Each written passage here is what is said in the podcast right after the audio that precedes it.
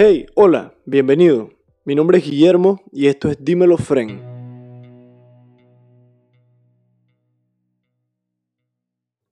Actualmente el presidente Laurentino Cortizo tiene en sus manos el peso de un Panamá endeudado, críticamente débil en institucionalidad y con una asamblea legislativa encargada de definir unas posibles reformas constitucionales. Todos estos son temas de alta importancia para el porvenir de nuestro país y por esto invitamos al actual ministro para Asuntos del Canal de Panamá, Aristides Rollo, para discutir sobre todos estos. El doctor Aristides nos comentó su postura frente al matrimonio o la unión igualitaria, su opinión sobre las reformas constitucionales en discusión y sobre el canal en la actualidad. El doctor Rollo, que es ahora ministro para ese canal que él mismo luchó por recuperar en las negociaciones Torrijos Carter, narró los cambios que se han dado dentro del funcionamiento del canal y sus experiencias profesionales y políticas, desde la presidencia de la República hasta numerosos puestos diplomáticos. Tuve el honor de conversar con una brillante mente panameña que ha jugado un rol clave para la historia republicana y siempre ha trabajado en pro de su patria. Espero disfrutes esta curiosa conversa que brindó claridad sobre la historia y la actualidad panameña.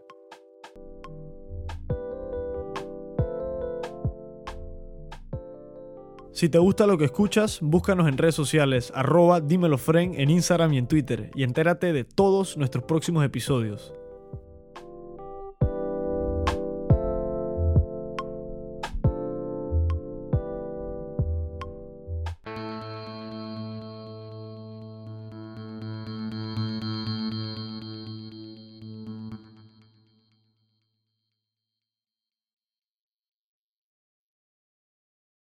Comenzamos a grabar en 3, 2, 1. Bienvenidos a un nuevo episodio del Dímelo Friend Podcast.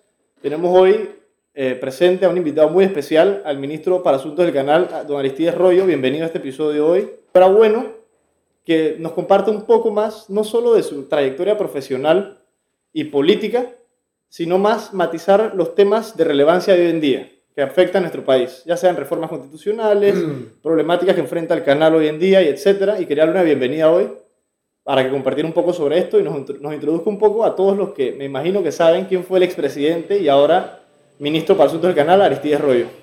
Bueno, entonces yo creo que usted está marcando la tónica de, esta, de este encuentro y estoy completamente de acuerdo. Vamos a hablar mucho menos del pasado eh, que del presente. Eh, en el presente vamos a hablar del canal. El canal tiene la preocupación, el canal y el país la debe tener por lo que le voy a explicar, tiene la gran preocupación del agua. El agua fue durante toda la vida mía y la vida de nuestros padres y nuestros abuelos un bien abundante. Yo le decía a mis amigos eh, españoles, cuando estudiaba en Salamanca, les decía, un aguacero en, en una tarde de octubre o de noviembre es todo el agua que a ustedes les cae en Salamanca durante el año entero. No se lo creían, por supuesto, pero así era.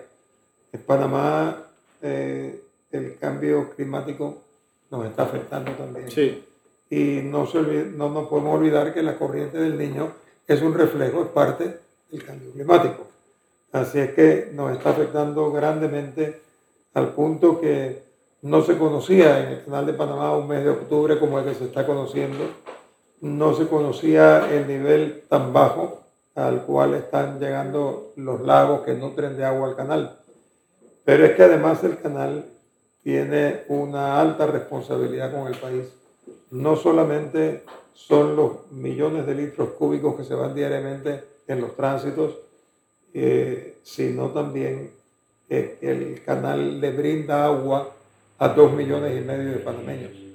Si volásemos sobre la ciudad de Panamá, con todas las áreas adyacentes, vamos a decir, la, eh, la gran ciudad de Panamá, no el casco de la ciudad. La gran ciudad comprende Panamá, por supuesto, todos los barrios aledaños, pero comprende Chilibre por el lado este y por el oeste comprende Arreján, comprende Chorrera, que son ciudades que si las sobrevolásemos eh, veríamos el crecimiento espectacular. Exponencial que se ha dado en los últimos años. Uno no se puede imaginar, hasta que no la sobrevuela, la cantidad de urbanizaciones nuevas que ha ido surgiendo ahí. todas por supuesto demandan agua y cuando se ubican ocupantes precarios en distintas áreas que no están ocupadas por organizaciones, allí no hay ninguna infraestructura, pero ellos se instalan en, en esas tierras. Vea usted la autopista que va para Colón, termina izquierda, a izquierda y derecha y ve que ya hay ocupantes precarios allí. Pero al cabo de unos años, lo primero que piden es el agua, después piden la carretera, después piden la escuela, después piden un centro de salud. Y así es como como crece un país. El caso es que eh, el, metraje, el metraje de agua en el canal ha ido disminuyendo. Cuando disminuye un punto, son mil contenedores menos con los que puede pasar un barco de, contenedores. Cuando son dos puntos, son cuatro mil vehículos menos que pasan. Y si llegase a tres, cuatro puntos, son diez mil vehículos menos en, en, barcos grandes que llevan 8.500 eh, contenedores, eso se nota. Entonces, estamos luchando para que ese fenómeno no se produzca. Se ha ido reduciendo paulatinamente y solamente cuando ha sido necesario el tonelaje que pueden pasar los barcos. Y en algunas ocasiones las disminuciones eh, no han producido ningún efecto negativo en todas las ocasiones no ha producido. El problema está en que si sigue bajando el, los, niveles del lago Gatún, que es el principal, el lago Alajuela, si sigue bajando, eh, puede ser entonces que al hacer las matemáticas, los fletadores de las naves digan, nos resulta mejor y más rentable eh, echar por otro lado el, el, barco y eh, enfilarlo hacia el canal de Suez eh, la búsqueda de otras rutas. Entonces el, Canal de Panamá, que actúa como una empresa que hace negocios, el negocio de los tránsitos, aunque es un bien del Estado que le suministra mucho dinero al gobierno todos los años, eh, tiene que sentirse preocupado por esta situación. Eh, se había pensado en la cuenca del río Indio, pero en lo último que estudios que se han realizado, que ya están prácticamente completados, eh, enfocan hacia, por una parte, desalinización del agua procedente del mar Atlántico, teniendo el buen cuidado de que no vaya a, no se produzca la salinización del agua dulce que, es el, lago Gatún y Alajuela. Entonces, el proceso de desalinización tiene que ser tecnológicamente perfecto. Claro. Pero, hoy hay tecnología. al final. Claro, y esa vanguardia existe. Eh, entre otros países, Israel tiene una alta tecnología, pero otros también. Y luego la segunda parte sería la adquisición de, del lago Bayano, de la represa del Bayano. Mm, sí, lo que salió ayer en los noticieros, ¿no? No recuerdo los megavatios que tiene ahora, pero utilizar a través de presión, traer el agua, son unos 40 kilómetros de la represa del Bayano, traerla hasta la ciudad, hasta la ciudad capital para su adecuada distribución. Es importante, pienso yo, eso eh, para alimentar esta problemática o intentar disminuir que afecte, pienso yo, el rendimiento del canal. ¿no? Este año lo vi en las noticias, tenía entendido que fue un rendimiento mayor del que se esperaba, tomando en cuenta hasta las tensiones de Estados Unidos con las relaciones de China, etcétera, que uno pensaría que afectarían el, el tránsito de buques acá, ¿no? ¿Se vio algún efecto sobre, sobre esas presiones internacionales acá y el, tránsito? No, a veces se ha notado, pero le cuento que este mes de octubre, que está a punto de finalizar mañana, ha sido óptimo. Que en el canal estamos pasando más tránsitos de lo que nos esperábamos. Así que eh, la economía fluctúa de esa manera. De repente se dice que la economía está en la baja, pero bueno, en materia de tránsitos, no olvidemos que por aquí pasan muchos vehículos, contenedores, pasa gas, licuado también, gas natural. Así es que en, eso, por lo visto, el negocio no está descendiendo porque, le repito, este mes no habíamos previsto tanto flujo Excelente, de, Al final. tránsitos. No lo habíamos previsto. Así que es un mes óptimo.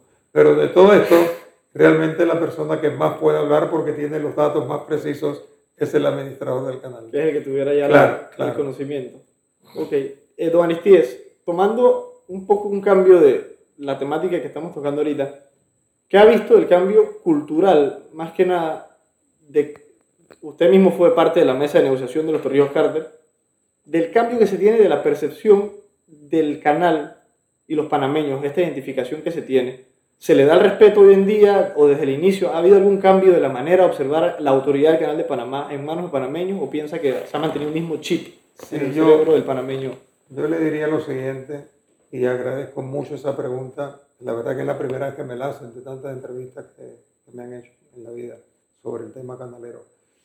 Eh, hay un aprecio de los panameños por la tarea que realizamos los panameños en el canal.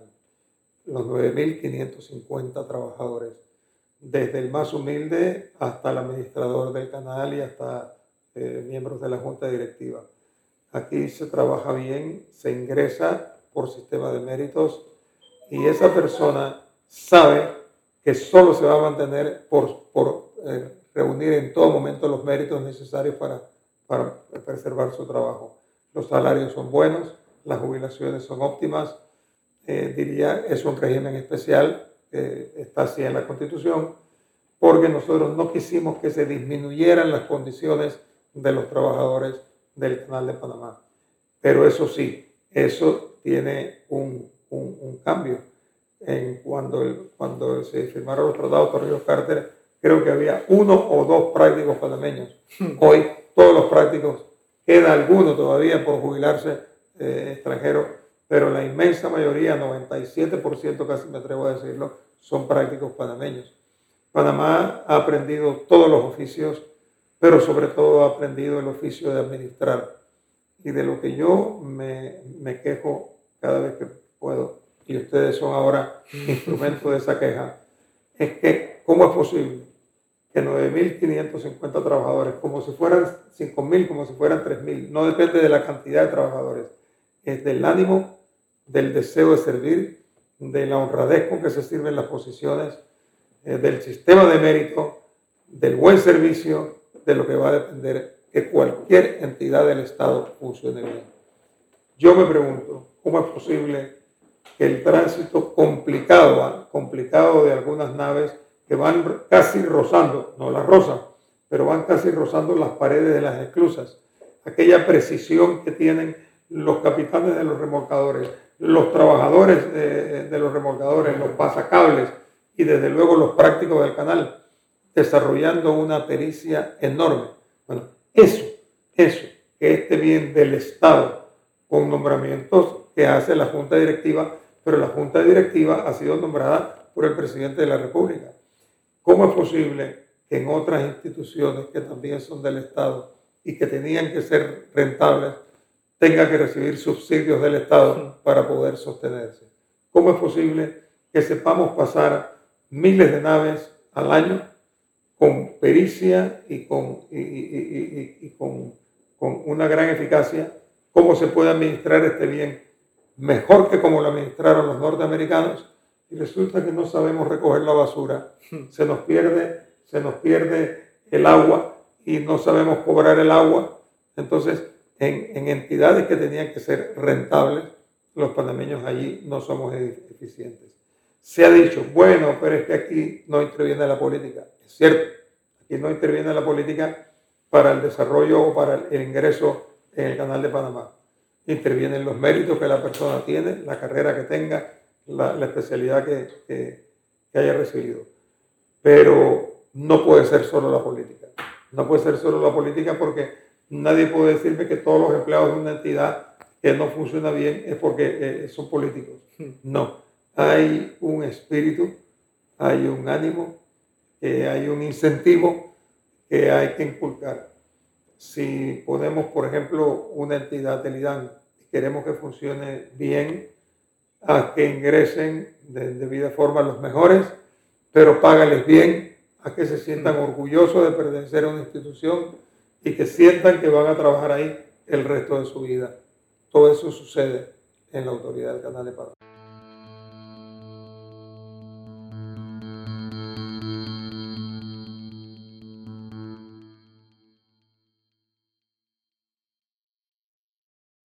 es importante y pienso que la mayoría de la sociedad estaba muy feliz, por ejemplo, con el sistema que mantienen y el ejemplo de esto fue el nombramiento del administrador nuevo, que yo siento, a mi parecer fue un nombramiento excelente en todos los sentidos, y la gente siente que fue ganado, que, que fue algo que realmente es un señor que es capaz y tiene la pericia y la experiencia para poder sentarse en esa silla y llevar cargo de esta, la empresa que es el emblema panameño, ¿no? Prácticamente, ¿no?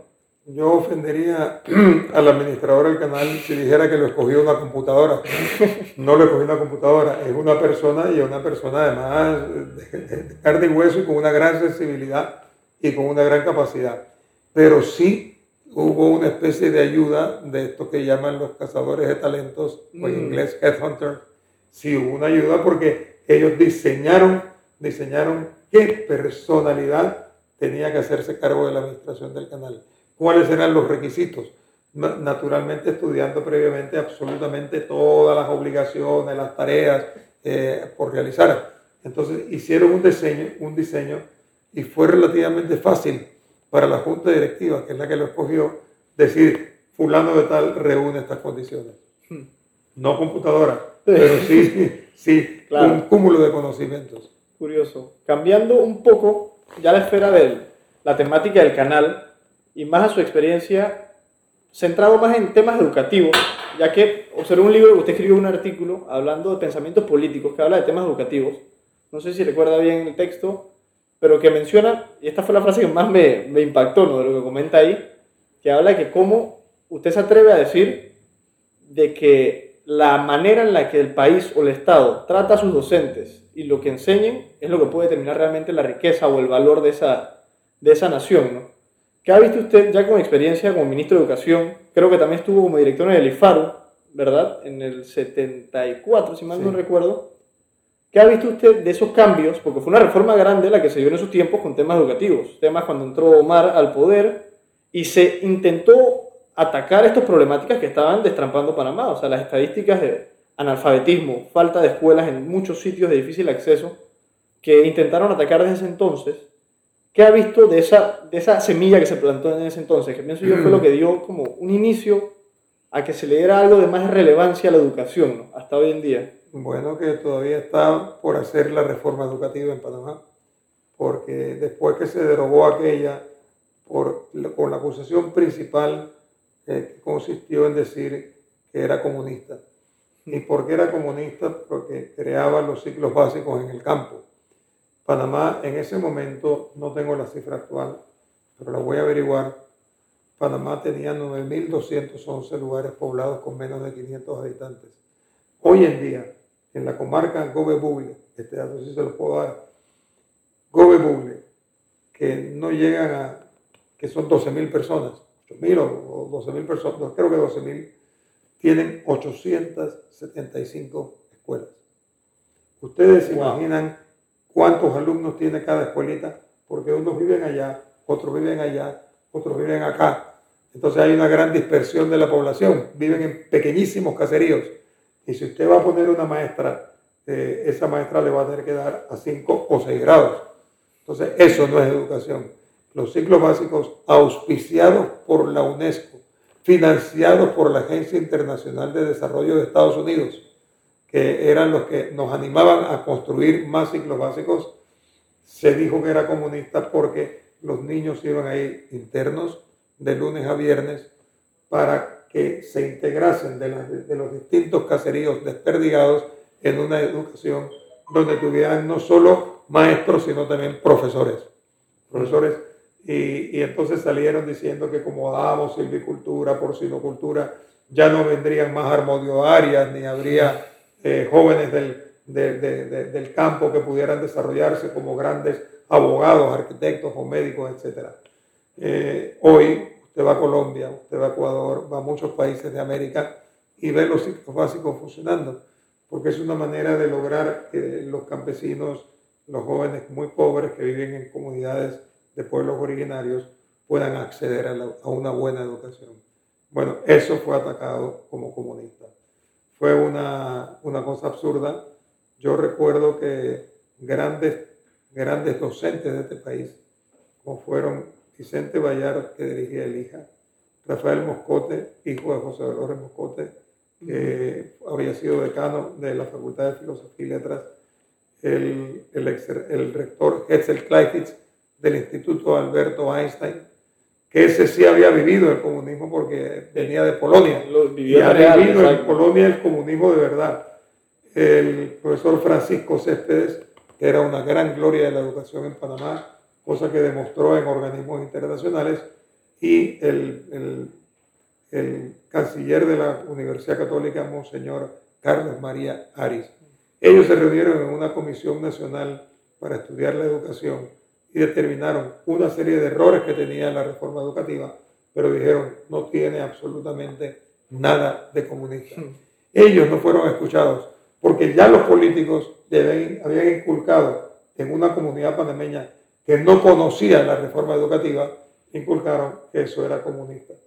Así es que, y como el gobierno de Torrijos y a Torrijos se le veía como un elemento un poco izquierdista, eso también lo dijeron en Estados Unidos cuando estábamos en la negociación de los tratados, cundió la especie de que esa reforma era comunista y no hubo más remedio que derogarla. El país está esperando todavía una auténtica reforma comunista que pasa por una eh, reformación, una renovación de los docentes de este país. Y que es necesario, ¿no? es necesario que los docentes, bueno, eh, estudien un nuevo tipo de formación en la normal, en las normales del país, para que puedan resultar mejores maestros. Y brindar mejor eh, manos capacitadas para preparar a las futuras generaciones, ¿no? que al final pienso que lo complicado de atacar estos problemas es porque el fruto no se ve hasta dentro de 15 años, 20 años de las reformas o trámites educativos, ¿no? que es lo complejo de atacar estos temas porque cambiar un esquema que ya viene de muchos años puede generar algo de, inseguridad, pensaría yo, ¿no? Sí. Yo no sé si alguno de ustedes que me están escuchando aquí les habrá pasado algún día que en sus oficinas dan una instrucción y la mandan por escrito y que hay un poco de empleados que no la comprenden, que cuando lo van a aplicar se equivocan. Eh, allí influye el poco conocimiento del español. Y eso es, es, algo que se ve mucho en Panamá. En, nuestra época puede ser que no había televisión, no había series de televisión, eh, había radio, sí, y daban telenovelas, pero en nuestra época los profesores nos mandaban a leer bastante. Éramos unos grandes lectores y además discutíamos las obras. Yo, la mejor formación no, si usted le hubiera preguntado a García Márquez a qué debía su capacidad literaria, sea la gramática que recibió o a las lecturas que hizo, él le diría las lecturas, obviamente, porque el, idioma se hace a base de escucharlo, de hablarlo, pero también de leerlo. Eh, no es solamente las reglas gramaticales, las reglas gramaticales eh, son, deben ser las esenciales. Las reglas gramaticales están hechas para que los profesores las puedan dictar y hacérselas entender a los estudiantes, las básicas. El resto, lectura. Nos toca aprender a nosotros mismos, ¿no? Atacarlo. La lectura y los libros, que es algo que hoy en día aquí no se incentiva. Me tocó a mí, que fui a Barcelona el año pasado, yo estoy estudiando Derecho, concluyendo ya prontamente eh, la, la, universidad, si todo sale de la manera que espero. Y tuve la oportunidad de ir a Barcelona el año pasado, y uno apenas llega, a uno le impactan a veces estos conceptos que tienen en otros países que uno ve acá, ¿no? Y uno ve cada dos cuadras hay bibliotecas, librerías, se incentiva la lectura en todos los sentidos. Y, y fue algo que me impactó, ¿no? Porque acá uno, uno ve la falta de incentivo y de interés por la lectura o de aprender. Uno ve a la gente sentada en un parque sola leyendo. Hay bibliotecas para ir a sentarse. Aquí no existe todavía tanta apertura, pienso yo, oportunidad de que haya acceso a la educación o la autodidacta, ¿no? Prácticamente. Que es algo que no se ve acá. ¿Usted piensa que hay alguna manera de incentivar a la lectura y a la escritura en este país? Sembrando el hábito desde kindergarten. Desde kindergarten, cuando al niño comienzan a dársele las primeras letras y cuando llega a primero o segundo grado, fomentar la lectura. No importa lo que lean. Pueden leer un paquín, pueden leer cualquier revistita por ahí de esas cómicas. No importa.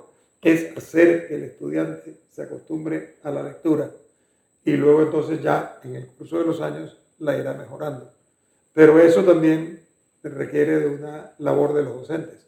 Hoy en día a los estudiantes se les exige menos lectura que en épocas pretéritas. Es verdad, y muy poca lectura a veces de temas nacionales. Se pierde a veces, eh, se sabe, pero se ha perdido, mm. pienso yo, Rosa María Britton, hace poco fallecía, Tristan Solarte, Sánchez Borbón, y estos escritores, Juan David, por ejemplo, Morgan, que es uno de los que más ahora, bueno, viene el musical, no sé si va a ver el, tema del musical ese que están haciendo, el libro de, seguro. de Juan David. Hablando de ese tema, y sorry que me salga la línea, pero es que ahora que hablo del tema del musical, me viene a mente temas del canal, de la separación de Panamá y Colombia.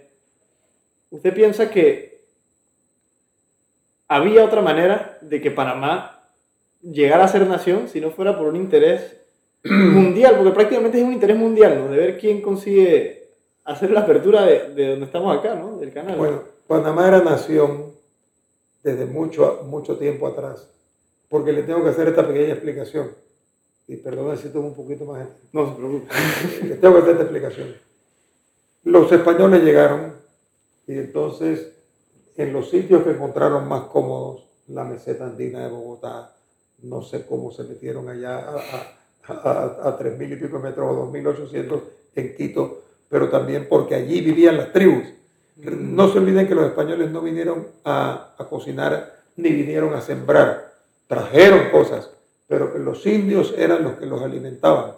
Cuando Cortés llegó a Tenochtitlán, él esperaba que, que, la gente de Montezuma le brindara la comida. Ellos no trajeron cocineros ni trajeron nada y efectivamente los, los 450 soldados que trajo Napoleón, eh, Napoleón, perdón, eh, Hernán Cortés, con los, los potonecas y con los tlaxcalas, los indios tlaxcalas, que eran varios miles, eran alimentados, alimentados por los, por los señores que cultivaban en Xochimilco y en las lagunas mexicanas y en, la tierra mexicana.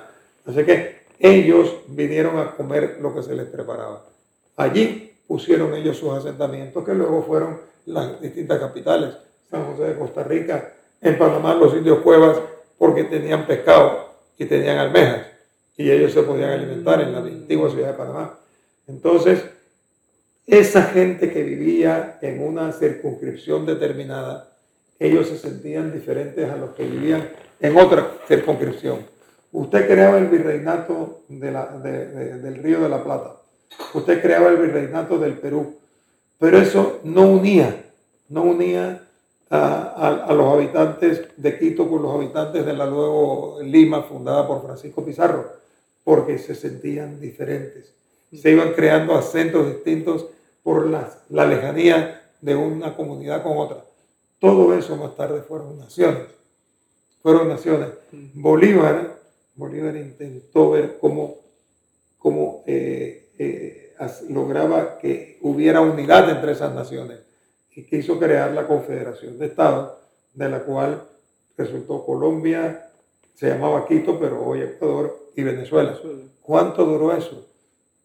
antes de, la muerte, no se había muerto todavía el libertador y ya ellos se estaban separando. Quiere decir que en lugares tan pequeños como El Salvador, los que vivían entre los volcanes salvadoreños y fundaban la pequeña comunidad de El Salvador, se sentían salvadoreños, se sentían de su santo, de su patrón, se sentían distintos a los hondureños, los hondureños distintos de los de Guatemala, con todo el que fundaron una confederación centroamericana, pero que duró muy poco también, porque la crianza, el habla, eh, la economía, eh, incluso la educación, todo iba girando en torno a la comunidad en la que ellos vivían. Así que la propia división administrativa organizada por los españoles hizo que en cada lugar, que en muchas comunidades surgieran naciones, que cuando fueron independientes, entonces se convirtieron en repúblicas. En por eso es muy difícil muy difícil decir, por ejemplo, que Panamá no era una nación. Panamá era una nación, pero una nación tan pequeñita que cuando se separó de, España, con una gran facilidad, porque aquí no hubo sangre, no hubo muertos. y no hubo muertos porque los españoles tenían, era una pequeña delegación en Portobelo, que cuando vieron que se caía Colombia, se fueron, se fueron, se fueron. El virrey Sábano pasó por aquí, también se fue. Así que no es que hubiese aquí grandes regimientos ni gran presencia militar española. Entonces decidieron por protección, por protección, unirse a Colombia. Pero eso no quitó el sentimiento nacional. la gente de Panamá, los notables de aquí de Panamá, los que vivían en Panamá, no se sentían eh, como los, los, de Cartagena, ni sentían como los del eh, Cali, ni los de Medellín. Se sentían distintos. Lo que viene, viene de allá. Y además nos tenían condenados a hacer un, departamento hasta que Gustavo Semena creó lo del Estado Federal de Panamá. Así que nación éramos. ¿Y qué pasó? Esa nación que se sentía panameña, porque se sentía que éramos los de aquí, éramos los de aquí, y aquellos colombianos eran los de allá, y que nos mandaban de allá. Entonces, cuando vieron que el 12 de agosto de 1903, Colombia, el Senado colombiano, por pugnas que tenía con el presidente Marroquín, que era un anciano de 80 años, pero eran puras pugnas internas, decidieron negar la aprobación, la ratificación del Tratado Gerrangel. Entonces los panameños, sobre todo los notables, los hombres de negocio, los hombres de ganado, los hombres que estaban cercanos al funcionamiento del ferrocarril, esos hombres que ya habían sido animados porque había pasado por aquí un francés, Ferdinand de Lesseps, y creían que el canal tenía que hacerse por Panamá, aunque había la línea de, de Nicaragua por parte de Estados Unidos. Esos panameños se sintieron tan frustrados que decidieron convertir esa nación en un Estado independiente. Mm. Por supuesto, era un país de 270 mil habitantes. Entonces no podían hacer la independencia porque con dos regimientos que pusiese Colombia aquí, eh, ya, ya, prácticamente lo hubieran evitado. Entonces, bueno, vino todo aquello de buscar el apoyo de Estados Unidos, que mucho nos costó, y el apoyo del propio comandante colombiano, que era de Umbita, cerca de Boyacá, que era Esteban Huerta. Así que Panamá se ingenió, pero eso no le quita mérito a los próceres, no le quita mérito al pueblo liberal que también acompañó a los notables. Y se juntaron prácticamente como panameños, más se que juntaron como panameños porque se sentían panameños, se sentían diferentes a los costarricenses y se sentían diferentes al Estado al cual se habían unido 83 años atrás.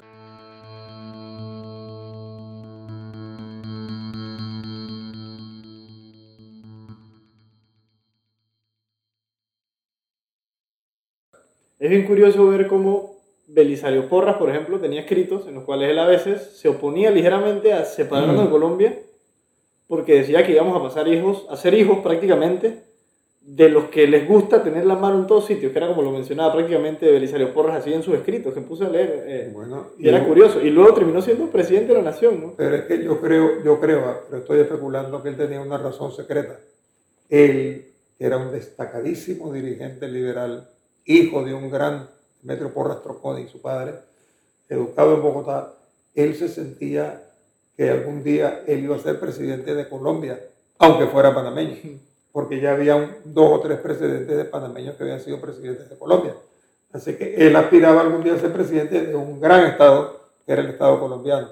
Por eso en principio rechazó con razones válidas de que efectivamente iba a haber una presión norteamericana como la hubo porque cuando Panamá se hizo independiente, el primer embajador, Bruno Varila, eh, como diría, facilitó más la aprobación del Congreso, poniéndonos condiciones realmente, realmente onerosas a los panameños. Todas las tierras y aguas que quieran solicitar los norteamericanos les serán entregadas. Actuarán en Panamá como si fueran soberanos. Les abría las puertas. Todo, todo, todo. ¿Por qué? Porque así facilitaba en el Congreso se aprobara. Usted sabe que hay un, hay un eh, informe eh, de la Panama, Canal Commission, se llamaba Panama Canal Commission Report, que señala tan temprano como en la discusión de los tratados eh, eh o Manila, señalan, señalaron y dijeron, no queremos firmar ese tratado, no queremos votar a favor de ese tratado porque humilla mucho a esa nación que se hace de Muchos senadores honestos, indignados, honestos quedaron indignados de que Estados Unidos, su país, impusiera unas cláusulas tan gravosas para una nación que recién nació. Y me imagino que los... No era mayoría.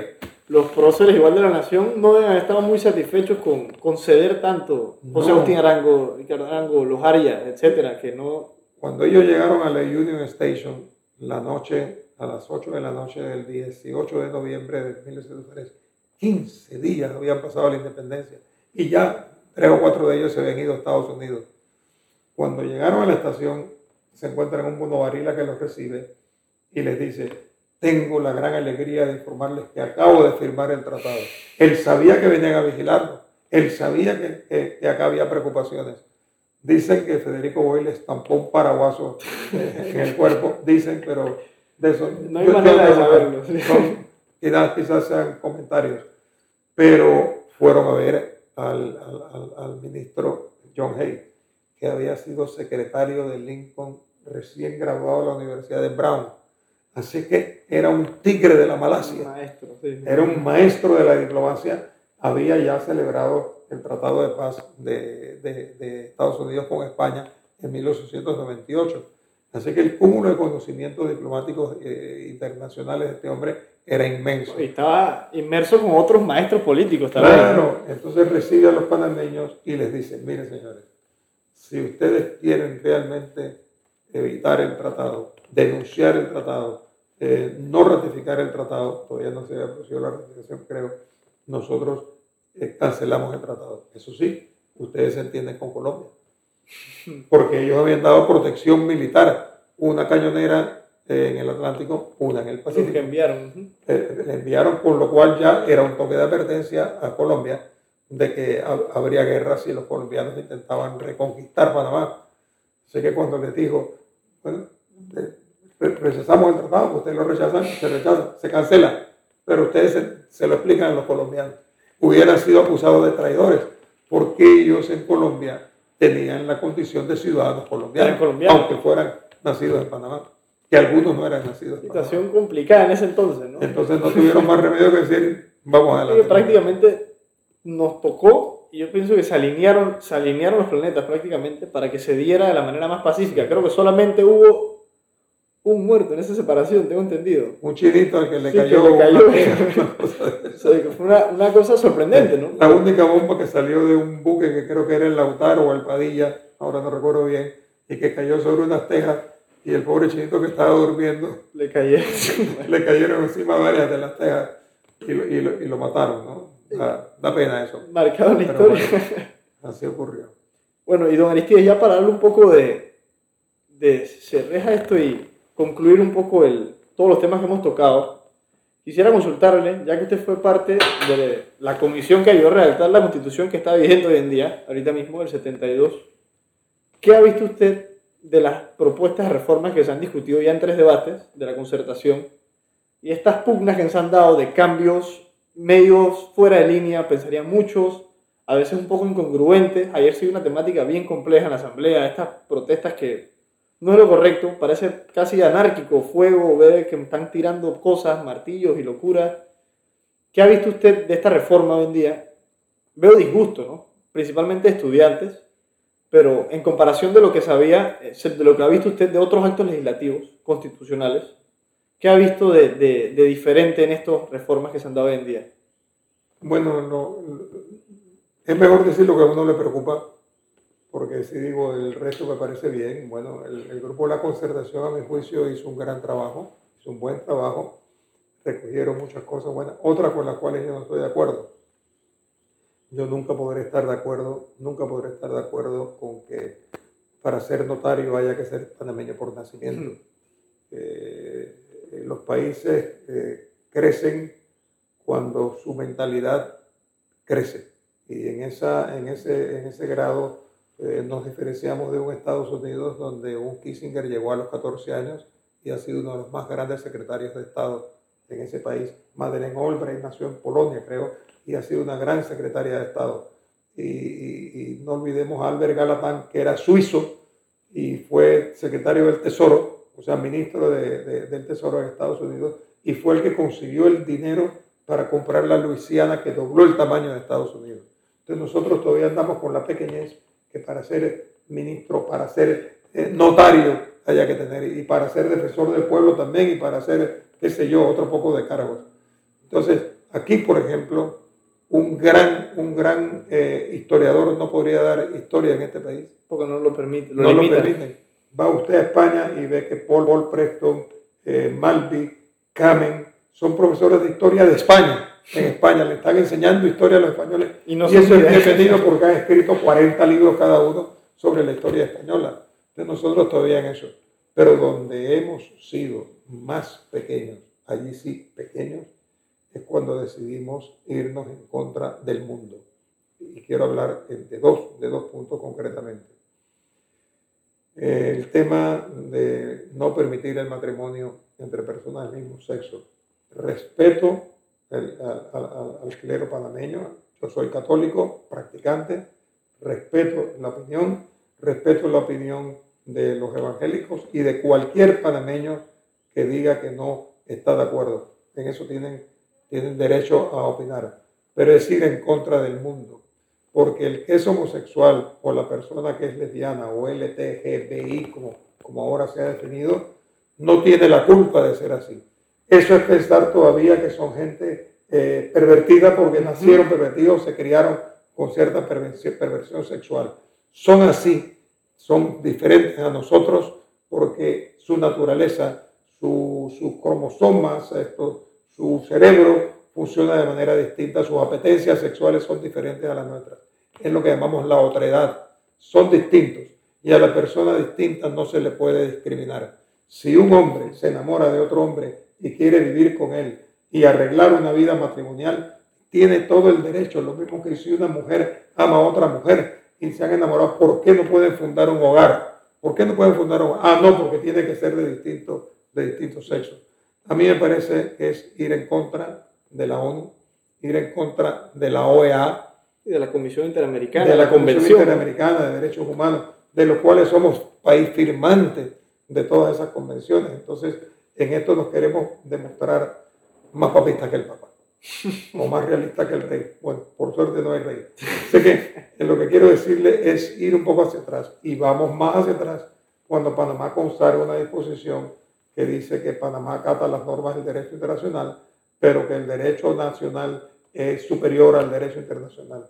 Eso lo han esgrimido algunos países cuando no quieren acatar las normas del derecho internacional. Es decir, no, en nuestro país eso no. Entonces yo creo que, eso es un tema de reflexión que los panameños tenemos que avanzar con el mundo. Eso, eso de, despreciar a una persona porque, porque sea homosexual o despreciar a una mujer porque sea lesbiana, yo creo, yo creo que Cristo no lo hubiera hecho. Este Papa que tenemos eh, tan, tan, tan consciente y tan ejemplar no aprobaría esa especie de aversión a, quien es diferente y yo creo que, no lo debemos hacer. Y luego me preocupa también otras cosas ahí de la Constitución, como es el tema de que se nombre a un fiscal superior, especial, especial para vigilar o para investigar al Procurador General de la Nación y al Procurador. Me parece, creo yo, creo yo, que ha habido un pequeño error de concepción en la Asamblea en el sentido de girar una serie de de artículos en torno al tema de la Asamblea. O sea, han, legislado en este sentido, eh, introducido reformas a la Constitución pensando en el organismo que se llama órgano legislativo. Creo que en ese sentido, y luego el, tema presupuestario es realmente delicado también porque eh, si usted analiza eh, un montón de países del mundo, suelen ser los gobiernos los que preparan los presupuestos que luego naturalmente son discutidos eh, en, sus, congresos. Así que pienso que, ojalá que, se discuta más este tema, que se recapacite, se recapacite y que Panamá no se quede atrás en las instituciones. No olvidemos que aquí Ricardo J. Alfaro en 1917, cuando redactó el Código eh, Civil, o intervino en el Código Civil, se reconoció el divorcio cuando la inmensa mayoría de los países americanos, entre ellos Chile, donde muchos panameños habían ido a estudiar Derecho, no reconocía el divorcio. Colombia no lo reconoció, sino ya en la década de los 70, por allá. Más reciente. Más reciente. Y Panamá ha sido siempre un país muy avanzado jurídicamente, constitucionalmente. Por eso me parece que ojalá que este retroceso no se cumpla. Ojalá, la verdad. Y es porque nos afectaría mucho, mucho, y más en situaciones que, de inseguridad, pienso yo. La gente no está muy satisfecha con los gobernantes que hay ahorita. Pero tampoco creo en la fórmula de ir a derrumbar eh, verjas. Eso nunca es correcto. la eh, violencia creo que la protesta, sí, quien protesta de manera violenta está sujeto a que se le reprima violentamente también. Y esa situación no la queremos los panameños. Así que ojalá que, que, que, todas esas esa, manifestaciones violentas sean sustituidas por el diálogo, que se converse con los diputados, que se les haga ver otros puntos de vista, otras opiniones y ojalá que salga lo mejor. La verdad que sí. Bueno, muchas gracias, doctor Aristides, por compartirlo con nosotros. La verdad, agradecido de tener un poco de lo que fue su experiencia, no solo como presidente, ministro y múltiples variados, demasiados cargos como embajador y en otros sitios, hasta hoy en día ser ministro para asuntos de canal, ¿no? Estoy agradecido, como igual nosotros en el equipo acá, de poder tenerlo, que haya compartido con nosotros un poquito de lo que ha sido una historia tan rica, ¿no? La de nuestro país y la de usted como participante primordial en lo que ha sido la etapa más nueva, reciente de, de, de esta nación. Bueno, el agradecido soy yo porque cuando uno conversa con la juventud se, se, aprende. Se aprende. Yo he aprendido mucho de las preguntas que usted ha formulado. Es recíproco, de la misma manera. Muchas, gracias. Gracias, gracias por escuchar este episodio de Dímelo Fren. Espero hayas disfrutado nuestro contenido y hayas podido aprender algo que te pueda servir en tu vida.